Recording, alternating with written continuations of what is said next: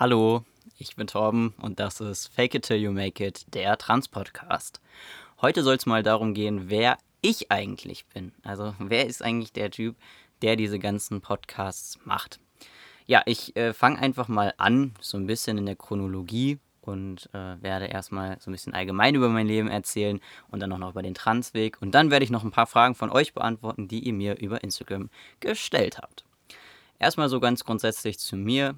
Ich bin 1996 geboren, das heißt, ich bin noch knackige 23 Jahre alt und ähm, bin dann erstmal in den Kindergarten gegangen und dann in die Grundschule, bis ich dann 2006 auf die weiterführende Schule gekommen bin. Dann habe ich mein Abitur gemacht. 2014, das ging alles so ratzfatz, ne?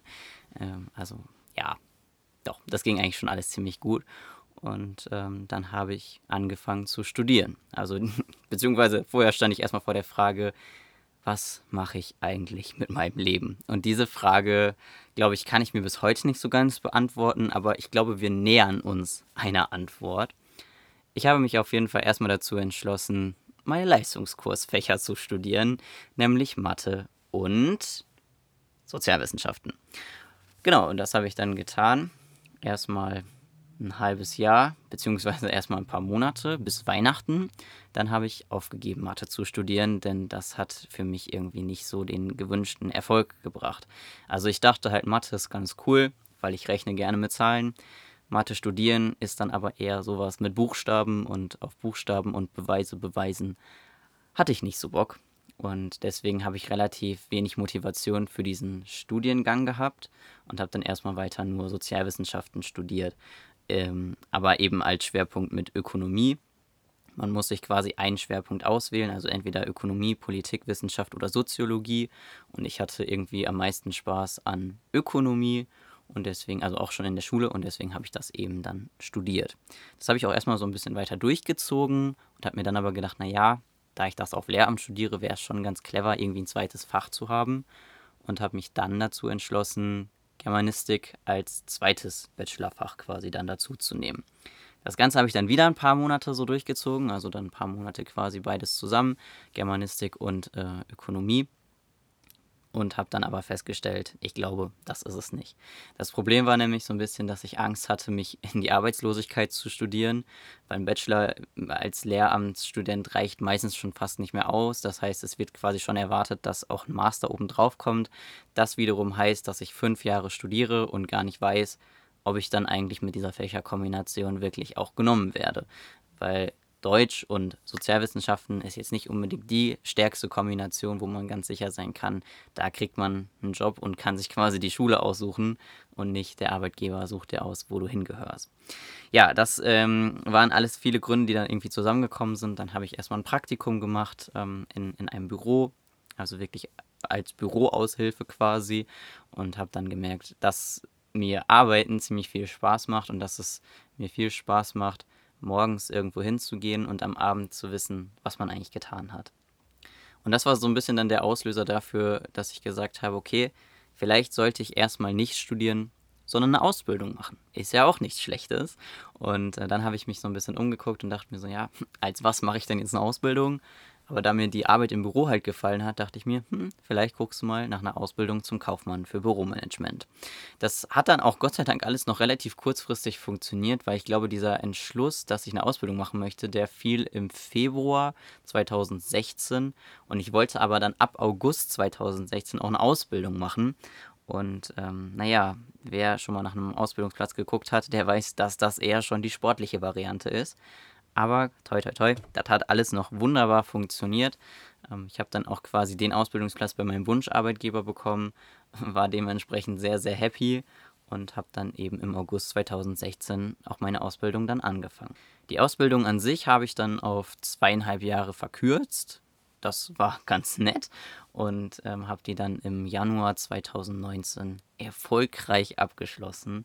Und ähm, da bin ich auch sehr, sehr glücklich drüber, dass ich eben mir eine Grundlage für mein Leben geschaffen habe, auf die ich jederzeit zurückgreifen kann, die mir keiner mehr nehmen kann und die einfach sehr, sehr solide ist, worauf man quasi so alles aufbauen kann. Für mich war aber irgendwie auch klar, das kann noch nicht das Ende der Fahnenstange sein und deswegen habe ich letzten Monat angefangen, eben noch soziale Arbeit daneben zu studieren, eben als Fernstudium. Und das ist jetzt erstmal so das, wo ich mich beruflich befinde. Was aber natürlich auch ein spannender zweiter Werdegang ist, ist mit Sicherheit mein Transweg. Also ich glaube, mein ganzes Leben hat sich so im April 2013 rückblickend sehr stark erklärt, als ich nämlich für mich rausgefunden habe, Torben, ich glaube, du bist trans. Das war ein sehr emotionaler Moment irgendwie. Also es war ein sehr nachdenklicher Moment, aber auch ein total guter Moment, aber auch ein total angsterfüllter Moment. Also ich glaube, jede Emotion, die man sich irgendwie so denken konnte, war in dem Moment der Selbsterkenntnis vorhanden. Ich habe das halt so rausgefunden, dass ich eine Fernsehshow geguckt habe, in der ein relativ berühmter Transmensch eben, also Transmann, eben vorhanden war oder Teil war. Und dann dachte ich mir, warum sieht der eigentlich so glücklich aus und warum wirkt der so unfassbar glücklich auf mich? Und dann habe ich gedacht, naja, Vielleicht, weil er das ausleben kann, was du auch gerne ausleben würdest, nämlich einfach Mann zu sein, er selbst zu sein, ich selbst zu sein. Und dann fiel irgendwie der Groschen und ich dachte mir, ja, ich glaube, ich bin auch trans. Und damit fing dann irgendwie alles an. Also vor allem fing dann erstmal der Dschungel an mit den ganzen Fragen, wie geht das eigentlich? Und ich habe so wenig Informationen nur gefunden. Und die Informationen, die ich gefunden habe, haben sich teilweise auch noch widersprochen. Und irgendwie konnte mir keiner wirklich sagen, wo fange ich an? Wie geht das eigentlich weiter? Was muss ich tun? Wie komme ich an was dran? Und genau äh, das war irgendwie auch im Nachhinein so die Motivation, erst YouTube-Videos zu machen und über das Thema aufzuklären und jetzt eben das Ganze auf einen Podcast zu verlegen, weil diese Informationen einfach, man muss sich sie überall zusammensuchen und das ist so schwierig teilweise und man blickt da einfach manchmal nicht durch und ich finde es einfach super sinnvoll und hilfreich, dann Ansprechpartner zu haben für konkrete Fragen, für allgemeine Fragen, für alles Mögliche, was eben diesen Weg betrifft und ich glaube, dass ich in den letzten sieben Jahren einfach super viele Erfahrungen gesammelt habe, die eine sehr gute Grundlage sind, dafür sind, um alles irgendwie mit euch zu teilen, was ich diesbezüglich mit euch eben teilen kann. Was ich aber rausgefunden habe, und das auch relativ schnell, Gott sei Dank, war, dass das Ganze irgendwie nicht ohne Therapeuten funktioniert. Also irgendwie braucht man für diesen ganzen Transweg wohl einen Begleittherapeuten, wobei es nicht darum geht, eben therapiert zu werden, sondern eben eine Begleitung in Form von einem Psychologen, einer Psychologin, einem Psychiater oder Psychiaterin zu haben und ähm, das eben als Grundlage für alle weiteren, vor allem medizinischen Schritte dann eben auch zu nutzen. Deswegen habe ich mich relativ zeitnah dann nicht nur bei so ein paar Menschen nach und nach geoutet, sondern tatsächlich auch in der Schule schon geoutet, sondern eben auch im November 2013 tatsächlich ähm, den ersten Termin mit meiner Therapeutin gehabt.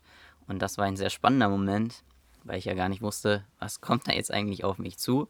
Und wenn ich gewusst hätte, dass wir dann die nächsten viereinhalb Jahre miteinander verbringen, dann wäre ich vermutlich ein bisschen entspannter gewesen, weil ich nämlich dann auch gewusst hätte, dass wir ganz gut miteinander können. und ähm, ja, dann habe ich also im November 2013 erstmal meine Begleittherapie angefangen. Zeitgleich habe ich dann auch meinen Endokrinologen kennengelernt, bei dem ich so ein bisschen die Voruntersuchung hatte, wo aber quasi keine weiteren Schritte dann erfolgt sind. Also zum Zeitpunkt meiner Begleittherapie war ich ja dann gerade 17 geworden und ähm, es stand auch im Raum, Hormonblocker zu nehmen. Aber das, es gab viele Gründe, warum das dann irgendwie dann doch nicht funktioniert hat. Deswegen klammer ich das Thema auch immer ganz gerne aus. Und ähm, ja, im Dezember 2014 habe ich dann meine Indikation fürs Testosteron bekommen, also sprich eine einen kleinen Schrieb quasi von meiner Therapeutin, dass sie die gegengeschlechtliche Hormontherapie für mich befürwortet. Und das ist quasi so ein bisschen die Zutrittskarte oder die Eingangskarte, Eintrittskarte, so kann man es sagen, ja, um eben mit der gegengeschlechtlichen Hormontherapie, in meinem Fall für Testosteron eben anzufangen. Das Ganze passierte dann im Dezember 2014, als ich dann das erste Mal bei meinem Urologen war, der eben auch schon super viel Transerfahrung hat. Und ähm, ich dachte, naja gut, der erste Termin, da kann es auch sein, dass wir erstmal noch ein paar Voruntersuchungen machen. Und ich habe aber alle Unterlagen schon mitgebracht gehabt, die ich eben von meinem Endokrinologen schon hatte und alles Mögliche drumherum, die therapeutische Stellungnahme, die Indikation. Ich hatte eigentlich alles, was er so brauchte. Und er meinte so, naja, was soll ich jetzt noch als Vor an Voruntersuchung machen? Wir haben alles vorliegen. Sie haben offensichtlich ähm, ja, mit ihrer Therapeutin auch schon darüber geredet, wie das dann mit leiblichen Kindern ist oder eben dann auch nicht mehr ist. Und ähm, haben sich darüber offensichtlich auch schon Gedanken gemacht. Dann können wir eigentlich loslegen. Und ich war wirklich am 11. Dezember 2014, glaube ich, einer der glücklichsten Menschen auf der ganzen Welt, weil ich einfach wusste, jetzt kriege ich einfach das Hormon, was ich einfach ja schon immer in meinem Körper habe, aber einfach nicht in der Dosierung, in der ich es gebraucht hätte und in der es für mich passte. Und natürlich kam da auch ganz viel Angst mit hoch, weil ich ja gar nicht wusste, naja, werde ich dadurch glücklicher? Also ich hatte natürlich die große Hoffnung, dass ich dadurch glücklicher werde und dass mein Körper sich einfach vermännlicht, dass da gute Effekte bei rumkommen und so, aber am Ende des Tages kann einem ja niemand sagen, was dann wirklich individuell auf Testo passiert. Und deswegen schwang da halt super viel Freude, aber eben auch super viel Hoffnung und auch ein kleines bisschen Angst mit. Aber das, das darf am Rande auch gesagt sein, ist normal. also wer keine Angst vor irgendeinem Schritt hat oder keinen Respekt oder das nicht irgendwie mal reflektiert, ob das wirklich das Richtige ist, das ist dann schon immer ein bisschen suspekt, ehrlich gesagt. Naja, ich habe dann also Testo genommen und beziehungsweise bekommen und dann eben auch genommen und ähm, habe dann Vorgespräche ausgemacht für meine Mastektomie, also die Entfernung der weiblichen Brust und die Rekonstruktion einer männlichen Brust und habe parallel aber auch die Vornamens- und Personenstandsänderung beim Amtsgericht beantragt. Also das im Dezember 2014 schon und ähm, die Vorgespräche hatte ich dann Anfang 2015. Wobei ich vorher ähm, im Januar und im Februar 2015 schon meine Gutachtergespräche für die Vornamens- und Personenstandsänderung hatte. Ähm, was genau alles hinter diesen ganzen Schritten steckt, werde ich in den ganzen folgenden Episoden auch noch viel ausführlicher erklären. Deswegen ist das jetzt alles nur so ein bisschen angerissen, damit ihr es schon mal quasi gehört habt. Aber wie gesagt, die Erklärungen folgen einfach später. Weil wenn ich jetzt jedes Thema erklären würde, dann hätten wir jetzt eine Folge, die irgendwie zehn Jahre lang geht und äh, hätten dann aber im Rest nichts mehr zu erzählen. So, also Januar, Februar ersten beiden Gutachtergespräche. Im März hatte ich dann zwei Vorgespräche für meine Mastektomie. Einmal in Düsseldorf-Kaiserswerth im Florence Nightingale Krankenhaus und einmal ähm, bei Frau Dr. Ebert in Troisdorf. Das waren meine beiden ja, Operateurinnen oder Operateur, Operationsteams, wie auch immer, die ich mir da irgendwie ins Auge gefasst hatte, weil ich eben auch so ein bisschen die Hoffnung hatte, kleine Schnitte zu bekommen. Im Groben und Ganzen, es gibt kleine und große Schnitte. Bei relativ kleinen Ausgangslagen kann man eben kleine Schnitte machen. Bei etwas größeren Ausgangslagen, also bei einer etwas größeren Brust, kommen dann eher die größeren oder großen Schnitte in Frage, um eben ein ästhetisches Ergebnis zu bekommen. Ich habe mich dann relativ schnell für das Florence Nightingale Krankenhaus entschieden, habe dann ähm, meine Kostenübernahme bei der Krankenkasse beantragt für die Operation, als ich sechs Monate auf Testo war und habe diese dann auch ziemlich schnell bewilligt bekommen und hatte dann im Juli 2015 meine Mastektomie eben im Florence Nightingale Krankenhaus in Düsseldorf-Kaiserswerth. Hatte kurz vorher noch die Anhörung äh, beim Amtsgericht für meine Vornamens- und Personenstandsänderung. Also das lief alles tatsächlich ziemlich parallel. Und ähm, habe dann eben im August 2015, also quasi kurz nachdem ich aus dem Krankenhaus wieder rausgekommen bin, meinen vorläufigen Beschluss bekommen über meine Vornamens- und Personenstandsänderung. Und im September hatte ich dann den rechtskräftigen Beschluss. Damit war die Sache dann erstmal durch. Und ähm, was im September eben auch noch passierte, war, dass ich das erste Vorgespräch, beziehungsweise das auch das einzige Vorgespräch für meine Hysterektomie und Adnexektomie hatte, also sprich die Gebärmutter, Eileiter und Eierstockentfernung, ebenfalls im Florence Nightingale Krankenhaus in Düsseldorf-Kaiserswerth. Und ähm, da ich die Kostenübernahme schon hatte und dann auch noch jemand parallel dazu scheinbar abgesprungen ist von dem OP-Termin, konnte ich am 15. Oktober 2015 eben auch diese Operation schon haben wo ich gar nicht so damit gerechnet hatte, dass ich die quasi so schnell äh, schon bekommen würde. Aber das hat dann sich irgendwie so ergeben, hat dann irgendwie auch Sinn ergeben, weil das neue Semester gerade erst angefangen hatte, da noch nicht wahnsinnig viel gelaufen ist und das dann einfach auch zeitlich eine gute Phase war äh, für diese Operation. Ja, dann passierte, glaube ich, erstmal relativ lange nichts. Also ich war halt die ganze Zeit weiterhin in Therapie, ähm, habe eben auch weiterhin Testo bekommen. Testo nimmt man eh eigentlich ein Leben lang. Also ich bekomme das auch heute noch und werde das auch so lange erstmal nehmen, bis mein Leben halt ein Ende nimmt. So ist zumindest mein Plan. So passierte dann quasi alles Wesentliche irgendwo zwischen Ende 2013 und Ende 2015. Und dann passierte erstmal nichts, was auch ein bisschen komisch war, Aber ich hatte ja dann auch irgendwie eine neue Aufgabe. Ne? Also ich musste ja irgendwie rausfinden, was mache ich eigentlich mit meinem Leben. Ich habe gerade schon erzählt, ich habe dann ein Praktikum gemacht, die Ausbildung äh, gesucht, Ausbildung angefangen. Das alles passierte 2016. 2017 passierte eigentlich überhaupt nichts Transrelevantes. 2018, ähm, also außer dass ich halt weiterhin in Therapie war, weil mir das total gut tat, einfach mit meiner Therapeutin zu sprechen.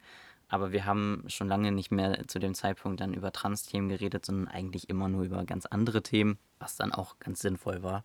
Und ähm, genau, so verlief dann die Zeit irgendwie weiter. Und 2018 habe ich mir dann mehr Gedanken darüber gemacht, irgendwie vielleicht doch noch weitere Operationen anzugehen ich war mir halt einfach überhaupt nicht sicher, was ich eigentlich möchte, was ich brauche, um körperlich glücklich zu sein. Und ich wusste aber auch, die Mastektomie stand für mich völlig außer Frage. Ich wollte einen flachen Oberkörper haben. Ähm, die Hysterektomie und Adnexektomie war für mich persönlich auch irgendwie ein, ich sag mal, logischer Schluss. Wobei ich das jetzt rückblickend auch ein bisschen kritischer sehe, ehrlich gesagt. Aber bei allem anderen hatte ich einfach Angst, dass ich dadurch nicht glücklicher werde oder ähm, dass ich einfach durch die Operation totale Einschränkungen einfach im Intimbereich hatte. Also ich hatte super, super viel Respekt und habe das auch immer noch äh, vor diesen ganzen geschlechtsangleichenden Operationen, die eben unterhalb der Gürtellinie passieren. Und habe dann aber gedacht, naja, eine Entscheidung kann ich erst treffen, wenn ich mehr Informationen habe. Also habe ich mir zwei Vorgespräche ausgemacht. Und dafür war ich dann einmal in den evangelischen Kliniken, heißen die so? ich glaube, beim Team von Dr. Bull und Dr. Künscher in Berlin. Und dann war ich ähm, noch im, damals noch in, in, chirurgischen Kliniken München-Bogenhausen. Jetzt, glaube ich, sagen äh, irgendwie Lubos Krankenkliniken oder so. Sie haben sich irgendwie umbenannt. Ähm, auf jeden Fall in, in München-Bogenhausen. Und ähm, zum Vorgespräch. Und habe mir beides angehört und habe herausgefunden, dass für den Clitpen, also für meinen nächsten möglichen Schritt, das ist auch meistens der erste Schritt für den großen Aufbau, für die Phalloplastik. Ähm, aber mich hat eigentlich in dem Moment erstmal nur der kleine Aufbau, der Clitpen oder auch Methoidioplastik genannt, interessiert. Habe halt eben herausgefunden, dass die beiden Operationsmethoden schon ziemlich unterschiedlich sind und ähm, habe dann eben weiter darüber nachgedacht und irgendwie war ich auch schon mehr bei dem Punkt zu sagen, okay, eigentlich möchte ich das gerne haben und vielleicht muss ich das trotzdem noch mal am Rande kurz erklären, was das eigentlich ist. Also auf Testosteron wächst die Klitoris und aus dieser vergrößerten Klitoris kann man eben durch den, den Clitpen bzw. durch die Methoidioplastik eben eine Art Mikropenis optisch hinbekommen, indem man eben auch die Harnröhre verlegt oder verlängert, ähm, wodurch manchmal eben auch das ähm, ja, im Stehen pinkeln möglich ist. Auf jeden Fall war ich nach den Vorgesprächen schon eher an einem Punkt, dass ich gesagt habe, naja gut, das sagt mir scheinbar schon ein bisschen mehr zu. Der Wunsch in mir wuchs, aber irgendwie war ich optisch für mich nicht ganz davon überzeugt, dass das das Richtige ist. Also mein Bauchgefühl war irgendwie so, ja, ich möchte das haben, aber irgendwie passen diese beiden Operationsmethoden trotzdem nicht für mich persönlich. Und das sei noch am Rande gesagt, das ist alles meine persönliche Erfahrung sowohl in, ähm, in Berlin als auch in Bogenhausen operieren sie das sehr, sehr oft. Und es gibt sehr, sehr viele Menschen, die da sehr glücklich sind. Für mich persönlich hat es einfach nicht gepasst. Und dann habe ich eben noch mit ein paar anderen Transmenschen geschrieben und einer hat dann eben gesagt, naja, hast du dir schon mal Frau Dr. Bohr in Essen angeguckt? Und ich war so, hm, nee. und er so, ja, die ist auch relativ frisch auf dem Gebiet, also die machen das relativ lange schon in die andere Richtung für Transfrauen. Also sprich ähm, eine Vaginoplastik oder so heißt das. Also quasi die Formung einer Scheide und ähm, einer Klitoris, aber eben nicht die Methoidioplastik für Transmänner. Und dann habe ich mir da mal ein Vorgespräch ausgemacht, nach ein bisschen hin und her in meinem Kopf und habe mir sie mal angehört und in live angeguckt. Und äh, ja, ich sag mal so, sie hatte dann eine Operationsmethode, die mir deutlich mehr zugesagt hat, wo ich dann auch dachte, naja, ich glaube, das ist es irgendwie. mein Bauchgefühl wurde auf jeden Fall wesentlich besser. Also nicht nur für die Entscheidung, ich möchte das machen, sondern eben auch, ich möchte das machen und zwar bei ihr. Und deswegen habe ich dann eben auch einen Operationstermin bei ihr ausgemacht und hatte im Februar diesen Jahres mein Clitpen, meine Methoidioplastik mit Skrotumplastik, also mit Hodensackbildung, eben in Essen bei Frau Dr. Bohr. Ja, das so viel zu meinem Transweg. Ich habe ähm, in der Zwischenzeit und ziemlich genau im Februar 2018 zwischenzeitlich dann mal meine Therapie bei meiner ersten Therapeutin quasi beendet. Das war aus vielerlei Gründen, glaube ich, ein ganz guter Schachzug und auch ein ganz guter Moment, um das zu tun. Ich habe aber auch ähm, dann 2019, also ziemlich genau ein Jahr später, gemerkt, dass ich ähm, einfach noch ein paar Baustellen habe, für die ich gerne doch noch weiter in Therapie sein würde und habe mir dann eben auch eine neue Therapeutin gesucht, bei der ich mittlerweile auch schon, ich glaube, ein halbes Jahr ähm, jetzt aktiv eben bin. Und das ist auch eine sehr, sehr gute Entscheidung gewesen. Ja, das so viel dazu. Ähm, durch die aktuelle gesellschaftliche Situation bedingt, obwohl ich das Thema gerne ausklammern würde in diesem Podcast, ähm, ist es aber nicht möglich, eine weitere Operation gerade durchzuführen, weil alle geplanten Operationen, geschlechtsangleichenden Operationen eben dann auch eingeschlossen, können gerade ja irgendwie nicht stattfinden. Und das ist für viele gerade ähm, tatsächlich auch irgendwie ein bisschen schwierig.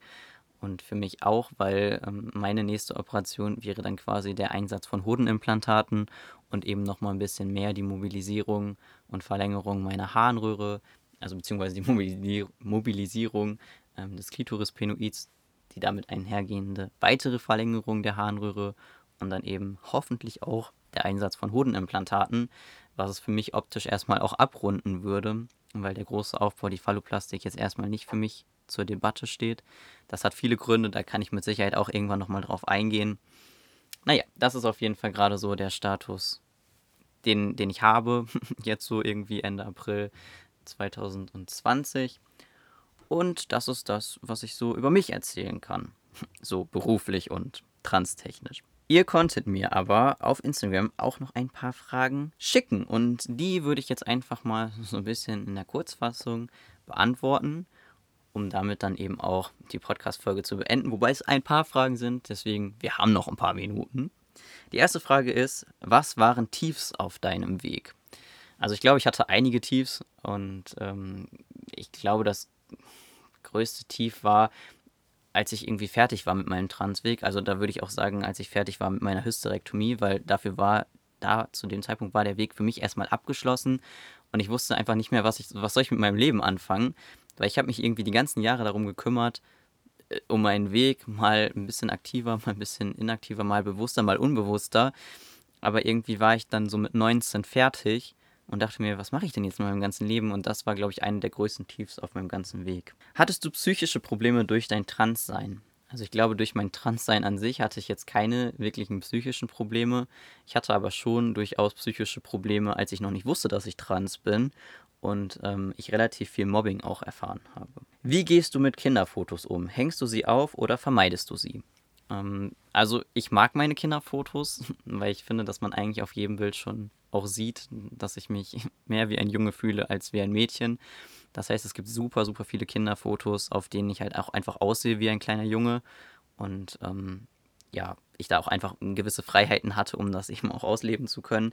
Das heißt, ähm, ich gucke sie mir schon auch gerne an. Ich ähm, hänge tatsächlich super wenig Bilder einfach nur auf, weil ich nicht so der Typ bin, der Bilder aufhängt. Aber nicht, weil ich mich nicht mag, sondern einfach, weil ich keine Bilder aufhänge. Was für Erwartungen hattest du am Beginn der Transition und wie siehst du das jetzt? Ich glaube, ich hatte gar keine Erwartungen. Ich hatte einfach nur die Hoffnung, dass es mich glücklicher macht und dass es der richtige Weg ist. Und ich glaube, das hat sich einfach zu 3000 Millionen Prozent bestätigt, ähm, dass es das getan hat. Also ich hatte keine konkreten Erwartungen. Ich hatte einfach wirklich nur die Hoffnung, dass irgendwie alles besser wird. Hast du STPs, Packer verwendet und welcher war der beste? Passende Boxer oder Harness? Also kurz, STPs sind quasi Stand-to-P-Devices, also Hilfsmittel, mit denen man im Stehen pinkeln kann, die meistens auch noch mehrere Funktionen haben. Und Packer an sich sind quasi einfach Hilfsmittel, um eine Beule in der Hose zu simulieren. Ich hatte mehrere Packer und hatte auch einen STP. Also ich hatte den Mr. Limpy, den hat, glaube ich, gefühlt jeder als äh, ersten Packer. Und ähm, hatte danach noch den Peacock Gen 3S, glaube ich. Das war dann der STP.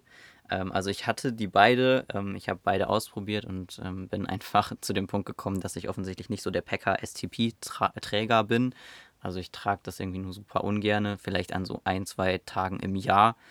Und ansonsten fühle ich mich damit eher unwohl und denke viel öfter daran, dass ich eben keinen richtig langen Penis in meiner Hose habe, sondern eben einfach ähm, eine etwas kleinere Variante. Aber dadurch, dass man den Packer irgendwie spürt, wird man irgendwie oder werde ich öfter darauf gedanklich hingewiesen, dass da was ist in meiner Hose, was irgendwie eher ein Hilfsmittel ist. Die nächste Frage. Welches Ereignis gab dir das Gefühl, wirklich bei dir angekommen zu sein? Ich glaube, boah, da gab es, glaube ich, viele Punkte, weil ich schon ganz oft dachte, dass ich jetzt wirklich angekommen bin. Ich glaube, einer der Momente war definitiv, als ich wusste, ähm, dass mein Passing passt, also dass ich von der ganzen Gesellschaft stimmlich und aber auch vom Äußerlichen als Mann wahrgenommen werde oder als junger Mann. Der zweite Punkt war dann sicherlich, ähm, als ich meine Mastektomie hatte und sich dann alles wieder irgendwie auch vom Oberkörper her stimmig angefühlt hatte. Aber jetzt kann ich einfach sagen, dass ich mich nach meinem Clitpen im Februar einfach noch tausendmal mehr angekommener fühle, auch wenn es eigentlich erst Teil 1 von 2 war. Aber irgendwie hat das einfach nochmal einen ganzen Schub oben drauf gesetzt und ähm, für mich war das oder ist das bis jetzt der aktuellste Zeitpunkt, wo ich sagen kann, da habe ich mich angekommen gefühlt oder ne, da fühle ich mich irgendwie richtig, aber es gab einige Zeitpunkte, nur wenn man dann quasi doch nochmal einen Schritt weiter geht und merkt, okay, das war ein guter Schritt, dann fühlt man sich eben vielleicht doch nochmal auch ein bisschen mehr angekommen. Wie verlief dein Outing in der Schule? Ähm, ziemlich positiv. Ähm, ich habe mich e-, erst bei so ein paar Lehrern geoutet und dann irgendwie kursweise. Und das hat alles ziemlich gut funktioniert, weil meine MitschülerInnen und LehrerInnen auch ziemlich cool drauf waren und auch meine Direktorinnen. ähm, genau, und deswegen hat das alles ziemlich gut funktioniert. Aber ich glaube, zu dem Thema Outing wird es mindestens noch eine Folge geben, wenn nicht noch ein paar mehr. Von daher werde ich da mit Sicherheit auch nochmal drauf zu sprechen kommen. Hattest du jemals Probleme mit deinem Körper, abgesehen von Trans, also zu dick, zu dünn etc.? Ja, also ich sage mal so, von der Statur bin ich eher ein Lauch und das ist aber auch mittlerweile okay. Das ist aber ziemlich schwierig, wenn dir jeder sagt, boah, du bist ganz schön dünn, kannst du nicht mal ein bisschen mehr essen, du nimmst ja gar nicht zu, boah, ich bin neidisch auf dich und ich war nicht neidisch auf mich, weil ich hätte gerne ein paar Kilo mehr auf den Rippen und kann aber einfach relativ schlecht zunehmen. Also die einen können eben schwieriger oder haben eher das Problem, sie nehmen zu und können schwierig abnehmen und die anderen haben eben das Problem, sie nehmen nicht so wahnsinnig gut zu und ähm, müssen halt wirklich darauf achten, dass sie nicht noch mehr abnehmen. Und das Problem habe ich halt eher und ich finde, das sind, das sind beides Themen, die muss man ernst nehmen und da darf man nichts irgendwie, keine Ahnung, also so besser oder schlechter bewerten, sondern beides sind einfach Einschränkungen oder Hindernisse, Probleme, mit denen man sich auseinandersetzt. Und deswegen gab es für mich auch eine gewisse Art von Bodyshaming, eben weil viele mir gesagt haben, ich sei zu dünn. Mittlerweile denke ich mir so, ich bin nicht zu dünn. Ähm, ich mag meinen Körper, ich mag meine Proportionen, aber ich wäre gerne ein bisschen sportlicher und deswegen mache ich mittlerweile auch Sport. Logische Konsequenz aus dem Ganzen. Was ist der Sinn des Lebens? Ich würde sagen, dass der Sinn des Lebens ist, glücklich zu sein. Und man muss nicht immer dafür glücklich sein, aber so ganz grundsätzlich, wenn man so ganz grundsätzlich mit sich, seinem Körper, seiner Psyche und einfach mit sich im Gesamten glücklich ist, hat man, glaube ich, schon ziemlich viel von dem Sinn des Lebens erreicht. Ab wann wusstest du, dass du trans bist und ab wann hattest du ein Wort dafür? Ähm, also, das war ziemlich genau am 26. April 2013, also vor sieben Jahren. Und ähm, zu dem Zeitpunkt war ich 16 Jahre alt. Und das war dann eben auch der Zeitpunkt, wo ich dann wusste, alles klar, ich glaube, äh, du hast jetzt einen konkreten Weg, den du da irgendwie gehen kannst. Wobei so konkret war der nicht, weil ich hatte ja noch keinen Plan, wie das alles eigentlich funktioniert. Hattest du auch mal eine Phase, wo du dich versucht hast, den anderen Mädchen anzupassen? Zum Beispiel Kleiderröcke, typische Mädchensachen tragen? Tatsächlich nicht. Also, wenn ich eins irgendwie immer hatte, dann war das so mein eigener Wille. Ähm, mal ein bisschen ausgeprägter, mal ein bisschen weniger ausgeprägt. Aber was Kleidung und Frisuren anging, war ich einfach nicht so mega überzeugbar. Also ich wollte halt die typischen Jungsklamotten tragen, ich wollte kurze Haare tragen und das hat für mich einfach gepasst. Und immer wenn dann gesagt wurde, ja, aber du bist doch ein Mädchen, du musst doch jetzt ein Kleid anziehen. Habe ich gesagt, nee, will ich aber nicht. Und Gott sei Dank wurde ich da auch von super vielen, auch von meiner ähm, Familie her auch logischerweise unterstützt. Auch wenn es hier und da mal Versuche gab, mich doch mal in ein Kleid zu stecken oder in einen Rock oder was auch immer. sie haben relativ schnell gemerkt, das macht mich nicht glücklich. Und ähm, deswegen gab es da nur so zwei, drei Situationen mal, wo das irgendwie probiert wurde. Das hat dann vielleicht auch mal funktioniert für einen Tag, aber das war nie etwas längerfristiges. Wann hast du die Entscheidung getroffen, den Transweg einzuschlagen? Ist die Frage okay. Also erstmal grundsätzlich, ich bin für fast jede Frage eigentlich offen. Also erstmal bin ich grundsätzlich für alle Fragen offen. Und wenn ich eine Frage nicht beantworten möchte, dann sage ich das auch immer ganz gerne. Ähm, aber naja, die Entscheidung getroffen, den Transweg einzuschlagen, habe ich halt in dem Moment, wo ich wusste, dass ich trans bin, weil ich eben dann auch wusste, ich habe keine Alternative. Also ich weiß jetzt, was mit mir los ist, das erklärt rückblickend mein Leben. Und der einzige Weg, wie ich jetzt mit der Situation quasi klarkomme, ist, dass ich diesen Weg eben dann auch gehe. Wie bist du dir sicher geworden, dass der Transweg der richtige für dich ist? Das ähm, war für mich ein inneres Gefühl. Also es hat, also es war einfach so stimmig in dem Moment, dass ich so dachte, wenn sich etwas so stimmig anfühlt, dann muss es einfach das Richtige sein. Und je mehr Schritte ich auch gegangen bin, desto mehr wurde mir bestätigt, dass dieser Weg für mich der richtige ist. Sei es äh, der Therapiebeginn, der Austausch mit meiner Therapeutin, der Wunsch nach einer äh, Vornamens- und Personenstandsänderung, also der Änderung des Geschlechtseintrags, die Mastektomie, alles Mögliche, alles waren eben Schritte, die mir einfach nur einmal mehr bestätigt haben, dass ich, glaube ich, auf einem richtigen Weg bin. Denn ansonsten merkt man das, glaube ich, auch. Und da ich mich sehr, sehr viel selbst reflektiert habe und auch immer noch tue, bin ich da auch einfach sehr überzeugt von, ähm, dass ich da ganz gut dabei bin. Wie bist du auf den Namen Torben gekommen? ja, also die Namensfindung an sich, da machen wir bestimmt auch nochmal eine Episode drüber. Das ist nämlich auch gar nicht so einfach.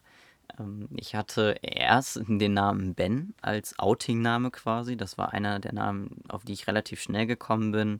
Ich habe mich halt durch Vornamens-, Baby-Vornamenslisten quasi durchgehangelt und bin eben über Ben gestolpert, fand den super und habe dann aber relativ schnell auch festgestellt, okay, also ich habe mich dann mit dem Namen geoutet und habe dann festgestellt, der Name ist mir irgendwie zu kurz und ähm, ich fühle mich damit irgendwie nicht so zu 100% identifiziert und habe dann halt mir eine Liste gemacht, was mir eigentlich wichtig ist an meinem Namen, was der alles so können muss und ähm, wie lang der vielleicht auch sein muss, weil ich habe herausgefunden, okay, Ben ist zu kurz, dann muss es vielleicht länger sein.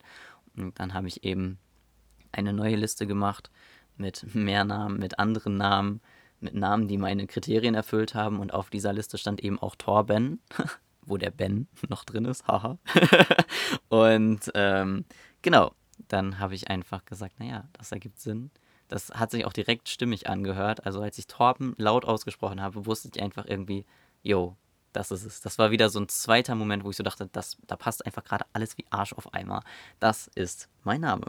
Und dann habe ich mir gedacht, okay, dann verlängere ich Ben jetzt zu Torben und alles ist gut. Wie bist du zu deinem Beruf gekommen? Hm, eigentlich mehr durch Zufall. Also ich hatte bei meiner Ausbildungssuche einfach schon ein bisschen Wert darauf gelegt, dass das irgendwie ein Unternehmen ist, was ich irgendwie gut auch im Internet präsentieren kann, weil ich finde, wenn man eine gute Homepage hat, macht das schon viel aus. Und ähm, das hat irgendwie für mich auch Eindruck ergeben oder gemacht. Und ähm, Gesundheitswesen fand ich auch ein spannender Bereich, wo ich so dachte, okay, wenn ich da meine Ausbildung machen kann, ist das, glaube ich, auch ganz cool. Und dann habe ich meine Ausbildung da gemacht, war glücklich, hatte auch eine Abteilung gefunden, in der ich mir eben auch vorstellen konnte, längerfristig zu arbeiten. Und da die mich haben wollten und ich die und dann alles gepasst hat, bin ich halt einfach da geblieben.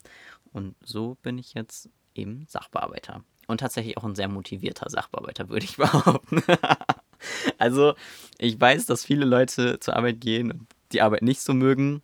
Ich gehe tatsächlich ganz gerne arbeiten. Wenn man seinen Transweg anfangen möchte, welche Untersuchungen braucht man dafür? Ähm, das ist jetzt eher so eine, so eine, andere Frage, also jetzt eher so allgemein, nicht so auf mich äh, bezogen. Man braucht eigentlich erstmal gar keine Untersuchung, um den Transweg anzufangen. Man braucht erstmal einen Therapeuten, um den Transweg anzufangen. Und ähm, die, diese ganzen Untersuchungen kommen eigentlich erst dann, wenn man irgendwie mit Hormonblockern oder Testosteron gedanklich schon spielt. Ähm, dann wird meistens das Blut untersucht, einmal eine körperliche Untersuchung gemacht, das heißt, es wird sich vielleicht einmal alles angeguckt und manche möchten dann eben auch nochmal einen gynäkologischen Befundbericht haben, also dass ihr einmal dann zum Gynäkologen geht, einmal durchchecken lasst, dass auch von innen quasi alles in Ordnung ist. Das reicht aber oft auch mit einem Bauchultraschall aus und ähm, das sind so die gängigen Untersuchungen, die man irgendwie am Anfang oder irgendwie so zur Anfangszeit hat. Ähm, noch eine weitere generelle Frage. Braucht man für die Kostenübernahme für den ClitPen eine Indikation? ja, man braucht auch für die Kostenübernahme für den ClipPan ähm, eine Indikation, weil man für jede Kostenübernahme eine Indikation braucht. Allerdings hatte ich keine neue Indikation. Also es war so, dass ich für meine Kostenübernahme erst die Mastektomie und die Hysterektomie beantragt hatte und da die Stellungnahme von meiner Therapeutin reingepackt habe aus dem Jahr 2015 und ähm, für die Kostenübernahme dann für den ClitPen, den ich einfach nochmal separat beantragen sollte, weil meine Krankenkasse das eben so wollte, ähm, habe ich genau die gleiche Stellungnahme nochmal gebraucht. Also man braucht einfach grundsätzlich, um, um Operationen beantragen zu können, und das, das ist völlig egal, um welche Operation es sich handelt, braucht man eine Indikation vom Therapeuten. Das kann aber auch immer die gleiche sein. Da muss einfach nur drin stehen, dass der Therapeut quasi sagt, ohne operative Maßnahmen wird der Leidensdruck nicht endgültig äh, gelindert werden können. Jetzt vielleicht noch so zwei letzte Fragen. Die erste Frage, also die erste letzte Frage ist, was magst du an deinem Körper am meisten? Ich glaube, das sind meine Augen, das ist mit Sicherheit auch mein Bauch. Ja, doch, das sind so Partien, die mag ich eigentlich ganz gerne an mir. Was würdest du kaufen, wenn du alles Geld der Welt hättest? Ich glaube, ich würde mir gar nicht mehr so wahnsinnig viel kaufen, denn ähm, ich glaube, materiell gesehen bin ich schon ganz gut ausgestattet. Also vielleicht würde ich mir eine Eigentumswohnung oder ein schickes Haus mit Garten holen. also eine Eigentumswohnung, aber dann auch mit Balkon oder Terrasse oder so. Ähm, aber ich glaube, danach wäre ich dann auch erstmal ganz glücklich. Ähm, dann würde ich mit Sicherheit irgendwie den Menschen in meinem Umfeld, die gerade noch finanzielle Unterstützung bräuchten, unter die Arme greifen. Und den Rest des Geldes würde ich also als Teil einfach zurücklegen, um einfach immer eine finanzielle Sicherheit zu haben. Und dann würde ich das in äh, soziale Projekte investieren, die ich einfach sehr sinnvoll finden würde. Und ich glaube, dass es einfach gut ist, wenn man die Möglichkeit hat, auch finanziell anderen Menschen zu helfen, das dann eben zu tun. Und ähm, ich glaube, das würde mich dann eben auch viel glücklicher machen, als wenn ich jetzt sagen würde, oh, da muss ich mir aber mega schnelles, super krasses Auto kaufen oder so, weil das macht mich am Ende des Tages gar nicht so glücklich, wie wenn ich andere Menschen glücklich machen kann. Hm. Jetzt habt ihr, glaube ich, so ein bisschen was zu meiner äh, inneren Einstellung auch nochmal irgendwie mitbekommen. Ja, ich glaube, das war erstmal jetzt ein ganz guter Rundumschlag mit einigen Fragen, so über mich, zu mir, und meinem Weg. Ihr dürft mir immer weiter gerne auch auf Instagram oder per Mail schreiben. Auf Instagram at torbenxer, also beziehungsweise ohne das Ad, ne, einfach nur an torbenxer, torbenxer. Spricht sich ein bisschen komisch, liest sich aber eigentlich ganz gut. Oder per Mail an podcastbeitorben.web.de. Beides auch nochmal in der Infobox irgendwo beschrieben. Also falls ihr da irgendwie Ideen, Anregungen, Fragen, Wünsche, Themenwünsche vielleicht auch einfach habt, schreibt es mir gerne. Ansonsten würde ich sagen, hören wir uns beim nächsten Mal und ich wünsche euch eine gute Zeit bis dahin. Bis dann. Tschüss.